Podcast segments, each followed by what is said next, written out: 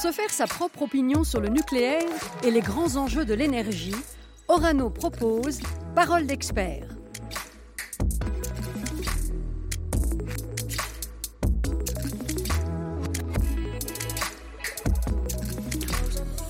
Merci d'écouter Parole d'expert et ce premier épisode d'une euh, série d'entretiens en podcast sur les grands enjeux de l'énergie et du nucléaire. L'un de ces grands enjeux pour nos sociétés euh, du 21e siècle, on le sait, c'est de limiter euh, l'élévation de température moyenne de notre planète et donc de réduire fortement nos émissions de gaz carbonique. Concernant la production d'électricité, il existe des alternatives aux énergies fossiles qui permettent déjà de limiter notre empreinte carbone. Nous allons voir ensemble que l'énergie nucléaire en fait partie et qu'elle ne manque pas d'atouts pour contribuer à ce nouveau bouquet énergétique capable de produire une électricité décarbonée. Pour en débattre, nous sommes avec François-Marie Bréon. Bonjour à vous. Bonjour. Climatologue, chercheur au laboratoire des sciences du climat et de l'environnement. Vous avez participé au rapport du GIEC. J'ai participé à la rédaction du cinquième rapport du GIEC, effectivement, qui est sorti en 2014. Le sixième rapport est en cours de rédaction et il devrait sortir dans quelques années. Avec nous également Philippe Knorre, le directeur général d'Orano. Bonjour à vous. Bonjour. Le, nouveau périmètre d'activité euh, d'Orano, successeur d'Areva, rappelons-le, c'est l'ensemble du cycle du combustible nucléaire de la mine jusqu'au recyclage. Oui, tout à fait. Nous mettons en valeur les matières nucléaires pour que nos clients, dans leurs réacteurs, puissent produire l'électricité décarbonée. Donc, on part du minerai, on transforme, et puis on récupère les combustibles usés, on recycle ce qui peut l'être, et on transporte toutes ces matières, on conditionne les déchets.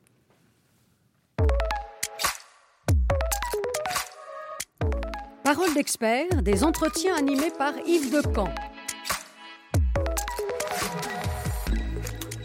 Alors les climato-sceptiques euh, sont encore nombreux. Les principales conclusions du dernier rapport du GIEC sur euh, l'élévation de température moyenne de notre planète, sur le rôle déterminant des gaz à effet de serre et du CO2, sur la responsabilité de l'activité humaine dans ces phénomènes, euh, ces conclusions sont, encore contestées et pourtant elles font l'unanimité de la communauté scientifique réunie au, sein du GIEC. François-Marie Bréon. Effectivement, le, le travail du GIEC, c'est de faire une synthèse de la littérature scientifique sur le climat, sur l'impact du, changement climatique et sur les solutions potentielles pour limiter ce changement climatique. Euh, moi, je trouve qu'il y a assez peu de climato-sceptiques maintenant pour le constat que euh, la température est en train d'augmenter, que l'augmentation de cette température est due aux activités humaines et essentiellement liée au fait que l'homme, par l'utilisation du charbon, du pétrole et du gaz fossile, conduit à, mettre du CO2 dans l'atmosphère et que c'est ça qui génère le, le changement climatique. Là où il y a euh, euh, des, gens qui, qui contestent, c'est sur les solutions à mettre en œuvre, plus sur le constat de ce changement climatique qui est à l'œuvre. Alors il y a aussi des contestations sur le fait que ce soit lié à, l'activité humaine, mais justement, euh, parmi les, conclusions du GIEC, et c'est peut-être l'aspect le, plus positif, c'est que nous pouvons agir par nos choix énergétiques. Effectivement, donc le, GIEC dans, ses rapports euh, montre qu'est-ce, qu'est-ce qui peut être fait. Le, GIEC ne dit pas ce qui doit être fait, mais ce qui pourrait être fait. Quelles sont, il évalue les différentes solutions, et donc euh, il montre que on peut encore limiter le changement climatique. On peut certainement pas revenir en arrière, mais on peut limiter le changement climatique à des niveaux qui sont considérés comme acceptables, mais à condition de prendre des mesures qui sont extrêmement fortes et extrêmement rapides. Et je dois dire que depuis euh, les accords de Paris euh, il y a quelques années, en fait, euh, malheureusement, pas grand-chose n'a été fait et on n'est absolument pas sur la bonne trajectoire. Pour moi, il est absolument certain qu'on ne limitera pas le changement climatique à 1,5 degré comme ça avait été espéré au moment des accords de Paris. Et même l'objectif du 2 degrés me paraît compromis si vraiment il n'y a pas une révolution sur les, actions qui, sont mises en œuvre. Philippe euh, on peut agir à travers nos, choix énergétiques et pour vous, bien entendu, euh, il y a le nucléaire. Oui, parce qu'un kilowattheure nucléaire, c'est 12 grammes d'équivalent CO2 euh, contre 40 pour le gaz, 40 fois plus pour le gaz, 80 fois plus pour le charbon. Donc le nucléaire, c'est à peu près l'équivalent de l'éolien et même quatre fois moins que le photovoltaïque solaire, ce qui est même un peu une surprise. Le nucléaire est moins émetteur de CO2 que le solaire Oui, quatre fois moins. Alors, les experts, euh, pour évaluer cela, le font sur le cycle de vie complet d'un kilowattheure, hein, euh, parce que dans un réacteur, euh, le nucléaire n'émet pas de, CO2. En revanche, la centrale est faite avec du béton, du fer. Il faut bien prendre en compte cela, de même que nos activités qui contribuent à fabriquer de l'uranium. C'est ça l'analyse du cycle de vie. Et pour ce qui nous concerne, depuis les années 2000, nous avons divisé par 4 nos émissions de gaz euh, équivalent euh, CO2 et on continue bien sûr de travailler pour les réduire. Alors qu'entendent les spécialistes très précisément par production d'électricité bas carbone, François-Marie Bréon? Bah, C'est-à-dire qu'on fait des kilowattheures, comme ça vient d'être dit, avec euh, des émissions sur l'ensemble du cycle de vie, parce que, comme ça vient d'être dit, c'est ça qui est important avec des niveaux qui euh, ne dépassent pas, on va dire, euh, une quarantaine de grammes de CO2 équivalent par, par kilowattheure. C'est à partir de ce moment-là qu'on peut considérer que c'est du bas carbone. Et donc, euh, on, sait bien que même si on fait des gros efforts de sobriété, parce que pour limiter le changement climatique, il sera nécessaire de faire, de, de faire au moins une part de sobriété, plus, ou, plus ou moins grande. Mais de toute façon, on aura besoin d'énergie quand même pour continuer à vivre dans un monde qui ressemblera à peu près à celui d'aujourd'hui. Et donc, on a besoin d'une énergie qui est, qui, qui effectivement conduit à, des faibles émissions de dioxyde de carbone. On peut, alors, euh, souvent, on dit par exemple que la France est, euh, est, euh, est, très dépendante du nucléaire. Il faut pas oublier que la France, l'énergie de la France, elle est essentiellement fossile. Hein. c'est essentiellement le pétrole qu'on utilise dans nos, dans, pour nos déplacements. C'est le, c'est le gaz fossile qu'on utilise pour chauffer nos, nos logements. Et c'est tout ça qu'il faut remplacer le plus vite possible. Et donc, ça passe par l'isolation des bâtiments, ça passe par les voitures électriques, mais ça passe aussi par convertir une partie de cette énergie fossile dans une énergie électrique décarbonée et donc probablement à une augmentation de notre consommation électrique. Même si on va vers une diminution de la consommation d'énergie, ça peut passer vers une augmentation de la consommation électrique si vraiment on veut que ce soit décarboné. Euh, alors si un, si un réacteur nucléaire en fonctionnement ne, ne, produit pas de gaz à effet de serre ou, ou très peu, euh, euh on peut imaginer, euh, Philippe Knorre, que l'activité du groupe Orano, vous en avez dit un mot à, à l'instant, pour, pour extraire le minerai, le transporter euh, l'enrichir, conditionner le, combustible dans ses usines, puis le retraiter, euh, que tout cela n'est pas, neutre en carbone. Est-ce qu'on peut vraiment dire que l'électricité d'origine nucléaire est une énergie sans carbone? Il faut regarder la mesure de l'équilibre. Elle est bas carbone. Elle fait partie des énergies bas carbone, euh, comme, l'éolien et, le solaire, puisqu'elle est en dessous des niveaux que mentionnait François-Marie Bréon. Elle est pour les experts mondiaux du climat, qui est le GIEC, à 12 grammes, dans des évaluations en France plutôt à 6 grammes de CO2 par, euh, par kilowattheure, donc incontestablement bas carbone. Ça n'empêche pas de continuer à réduire. Nous utilisons encore euh, des camions pour des transports. Euh, il y a encore, même pour Orano, encore des progrès à faire pour, que, pour contribuer à la révolution énergétique. Quel, quel genre de, de progrès? On travaille dans nos usines pour utiliser électrifier aussi. On a encore des fabriquer la vapeur dans beaucoup d'usines se fait encore avec des carburants euh, fossiles. Les camions utilisent euh, des carburants fossiles, donc travailler encore plus par le train euh, par rapport à la route, avoir de la chaleur qui vient de l'électricité. Voilà le genre de, sujets sur lesquels on travaille. Encore une fois, on a déjà divisé par un facteur 4, mais il nous reste encore des progrès à faire. Pour évaluer la, la propreté d'une ressource, il faut aussi prendre en compte l'impact environnemental dans, dans son ensemble, tous les polluants oui, alors un réacteur nucléaire, c'est pas non plus euh, de particules fines, euh, de dioxyde de soufre ou, d'azote. Euh, donc, pour la qualité de l'air, hein, qui est importante pour la santé, c'est aussi un, comportement qui est tout à fait vertueux. Alors tout va pour le mieux dans le nucléaire, hein, qui est une énergie décidément bien vertueuse à, vous écouter, Philippe Knorre. Mais la, la radioactivité, il faut aussi la prendre en compte, évidemment, pour mesurer l'impact environnemental. Bien sûr, euh, et c'est ce que fait euh, l'expert public, qui est l'Institut de radioprotection et de sûreté nucléaire, hein, euh, l'IRSN, qui évalue cet impact. nous avons un impact, il n'y a, pas de, a, a pas de question, simplement, quand on fait ces évaluations, quand l'expert de les experts de l'IRSN font cette évaluation, ils évaluent à un centième de la radioactivité naturelle. L'Institut de radioprotection et de sûreté, nucléaire. nucléaire L'IRSN dit c'est un centième de la radioactivité naturelle, l'impact des activités nucléaires en France, et donc c'est négligeable. Le mot vient pas de mmh. moi, il vient d'eux. Mmh. Mais ça, c'est une réalité euh, en moyenne nationale. Qu'en est-il de la, radioactivité à proximité des installations nucléaires et, notamment des sites euh, d'Orano? On est très conscient hein, de, des responsabilités que nous avons par rapport à nos concitoyens. Il y a plus de 50 000 analyses qui sont faites chaque année dans l'environnement, euh, l'eau, les terres, les végétaux, euh, pour surveiller et rester dans l'enveloppe de 1% de la radioactivité naturelle euh, et bien en dessous des seuils réglementaires et des, seuils pour, la santé. Donc ça nécessite extrêmement de précautions, mais on les prend.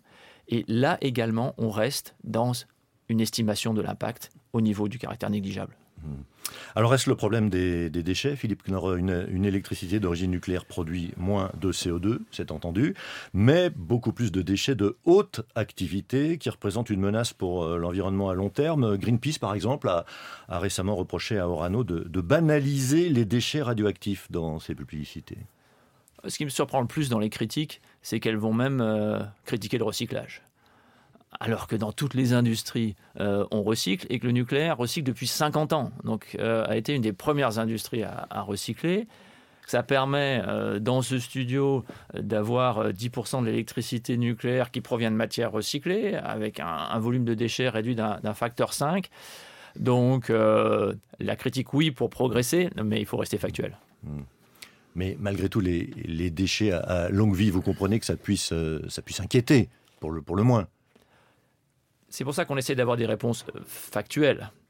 Vous avez duré à longue vie. Donc en fait, on rentre dans un domaine qui n'est plus celui de l'ingénieur, qui est celui du temps. Euh, certains euh, métaux ont une vie éternelle. La radioactivité, elle, au contraire, elle décroît avec le temps. Donc oui, on a un enjeu, c'est de partager avec nos concitoyens, ce qu'on fait aujourd'hui, le fait que l'impact et que le risque représenté par les déchets nucléaires, qui sont confinés, sur lequel on peut euh, euh, s'approcher à quelques mètres avec les protections adaptées, ne représente pas un danger. Dans la période dans laquelle on vit, ne représente pas un danger dans l'immédiat, mais la, sécurité à 100% n'existe pas. Euh, le risque zéro n'existe pas. Hmm. Je suis d'accord avec vous. Mais regardons les impacts.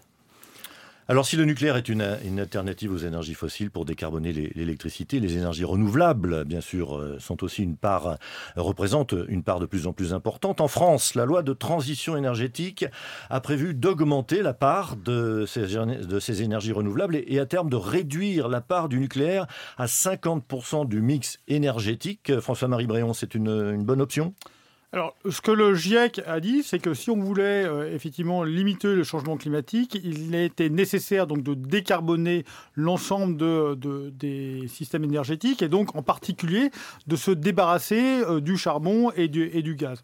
Donc ça, ça passe, d'après le GIEC, par une énorme augmentation euh, d'un développement des énergies renouvelables et aussi un développement de l'énergie euh, nucléaire. Donc le GIEC ne détaille pas euh, quelle région doit faire du renouvelable et quelle région doit faire, du nucléaire. Il est évident que certaines régions sont tout à fait adaptées à l'hydraulique, par exemple. Aujourd'hui, la Norvège fait 95% de son électricité avec de l'hydraulique. par contre, on ne va pas demander aux Pays-Bas de faire la même chose. Donc certains pays sont bien adaptés aux énergies euh, renouvelables et d'autres pays sont bien adaptés à l'énergie nucléaire.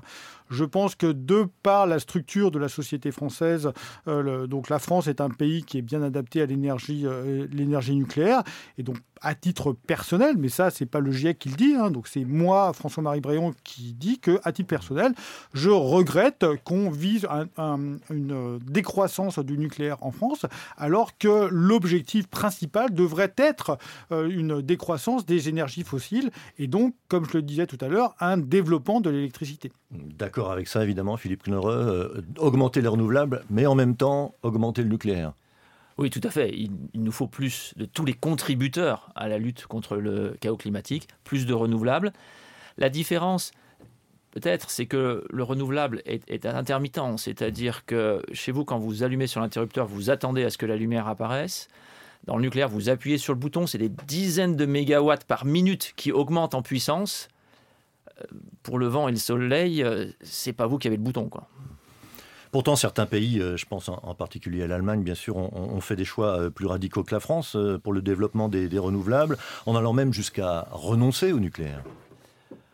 Oui, alors l'énergie-vende, c'est factuellement 25 milliards d'euros par an c'est même un ordre de grandeur qu'on a du mal à imaginer. C'est-à-dire, c'est la moitié du budget de l'éducation nationale. Toutes les écoles, les collèges, les lycées. Euh, C'est-à-dire les, investissements. C'est 25 milliards d'euros hmm. par an de subventions en Allemagne. Donc, il faut payer la moitié de tous les enseignants français euh, par an pour avoir à la fin une électricité qui, au global, est quand même six fois plus carbonée qu'en France. C'est-à-dire qu'à la limite, s'ils avaient fait beaucoup mieux que la France.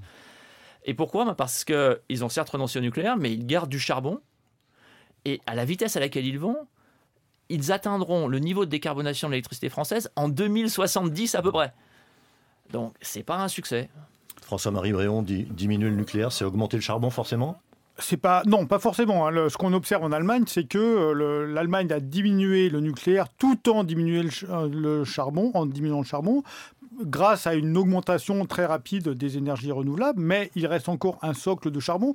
Euh, typiquement, c'est 40% de l'électricité en Allemagne qui aujourd'hui est faite avec euh, avec du charbon et de la lignite. Moi, ce que je regrette énormément, c'est que plutôt que de développer les énergies renouvelables pour sortir du nucléaire, euh, l'Allemagne aurait dû euh, développer les énergies renouvelables pour sortir du charbon et du gaz fossile. Ne l'oublions pas, le gaz est aussi euh, très important et contribue aussi au changement climatique. Donc finalement, la sortie du nucléaire en Allemagne telle qu'ils l'ont fait est pour moi une énorme erreur climatique. Philippe Noreux Tout à fait d'accord. Hein. C'est euh, pour des raisons qui ne sont pas liées au climat, qui sont tout à fait différentes que euh, la chancelière a pris cette décision. On voit d'ailleurs maintenant, euh, d'ores et déjà, des voix des milieux économiques en Allemagne qui tempêtent contre le coût économique porté par les ménages. Hein. Un ménage français paye son électricité à peu près 50% ou disons 60% de ce que paye un ménage allemand. Donc ça, c'est un choix qui, vu de la vu de la rationalité économique, ne s'explique pas. Mmh. Oui, la France vient, vient d'arrêter le second réacteur de, de, la centrale nucléaire de Fessenheim et, l'Allemagne a ouvert une, une, nouvelle centrale à charbon. Euh, euh, décision euh, difficile à, comprendre du point de vue de la, la lutte contre le réchauffement climatique. Ah bah, la fermeture de Fessenheim, dans le cadre de la lutte contre le changement climatique, est une décision totalement aberrante, c'est clair. Je parlais plutôt de l'ouverture d'une centrale à charbon en Allemagne. Ouais, je, veux, je préfère ne pas lier les deux. Euh, elles ne sont pas liées. Enfin, il y, a une concomitance de temps. Euh, moi, je ne vais pas dire que les Allemands ont ouvert une centrale de charbon parce que Fessenheim a fermé. C'est pas, on ne peut pas lier les deux. Mmh. Philippe Noreux oui, l'arrêt de réacteur qui, euh, dont la sûreté est validée par l'autorité de sûreté française, hein, c'est clairement pas la position que j'ai défendue. Parce que bah, les familles, les usines, les hôpitaux, tout le monde a besoin d'électricité bas carbone et bon marché, ce qu'est l'électricité euh, en France. Puis d'ailleurs, l'État a dû euh, indemniser EDF pour cette décision. Hein. Juste pour rajouter quelque chose là-dessus, en fait, euh, la, question est de, si, si, la question est de savoir si la fermeture de Fessenheim va conduire à des émissions de CO2 en France, en fait, je pense assez peu parce que la, France est essentiellement en surcapacité d'électricité aujourd'hui et elle est extrêmement exportatrice. Donc finalement, la fermeture de Fessenheim va surtout conduire à ce qu'on diminue nos, euh, exportations d'électricité. Donc ça va avoir peu d'impact sur le bilan net de la France. Par contre, ça va effectivement avoir un bilan net dans les pays vers lesquels on exporte, parce que ces pays-là ne vont plus bénéficier de cette électricité décarbonée et vont devoir, là pour le coup, euh, euh, utiliser des centrales thermiques fossiles qu'ils n'auraient pas utilisées sinon. Donc ça va, pour, pour la France, ça va peut-être pas changer grand-chose. Pour la planète, ça va avoir un impact. Alors, outre le, développement des énergies alternatives aux, énergies fossiles, il y, a, il y a aussi une autre, une autre solution. On peut réduire nos émissions de, de CO2 en réduisant notre consommation d'énergie étendre vers des sociétés qui seraient, qui seraient plus sobres en économe et plus sobres et économes en énergie, François-Marie Bréon. Absolument. Enfin, moi, je, vous savez peut-être que je défends euh, souvent le nucléaire, mais je dis absolument pas que le nucléaire c'est la solution pour le changement climatique. Le nucléaire seul ne va certainement pas résoudre le problème et il faut passer pour, par de la sobriété, euh, c'est-à-dire que euh, avoir des logements plus, plus faibles, faire moins, moins de transport, moins, moins voyager à l'autre bout du monde et acheter moins d'objets. La question de savoir jusqu'où on veut aller en direction de cette sobriété. Je, par exemple, là, pendant le, vous savez que pendant la, crise du Covid, euh, donc la France s'est arrêtée pratiquement, et pourtant nos émissions de carbone ont diminué seulement de 15%. Donc ça montre un petit peu l'effort qu'il faudra faire si vraiment on veut diminuer nos émissions de 80%. C'est énorme, énorme. Donc oui, il y a, oui à la sobriété, mais euh, on va avoir du mal à tout faire avec la sobriété. Donc il faut un mmh. mix des deux. C'est plutôt le contraire qui se profile, hein, Philippe Knorre, dans l'avenir. Euh, on prévoit plutôt une augmentation de la consommation d'électricité.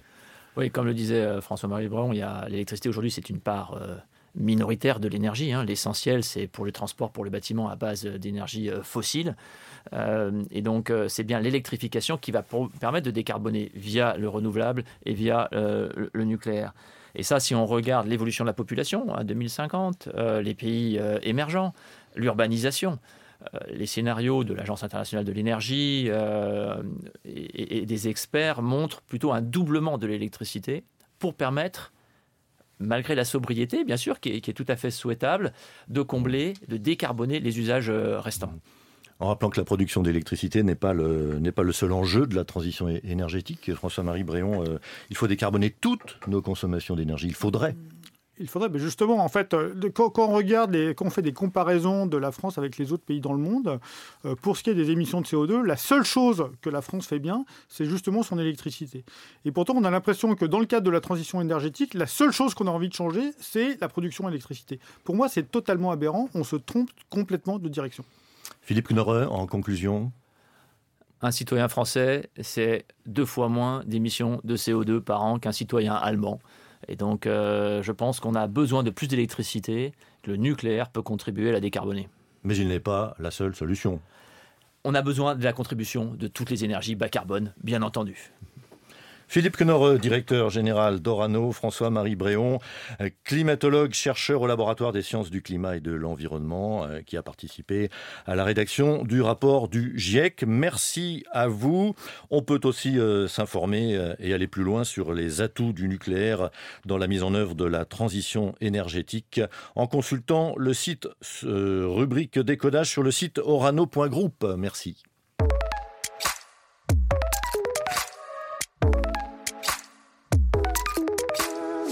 Parole d'expert, c'est une collection d'entretiens en podcast. Orano partage son expertise de l'énergie nucléaire.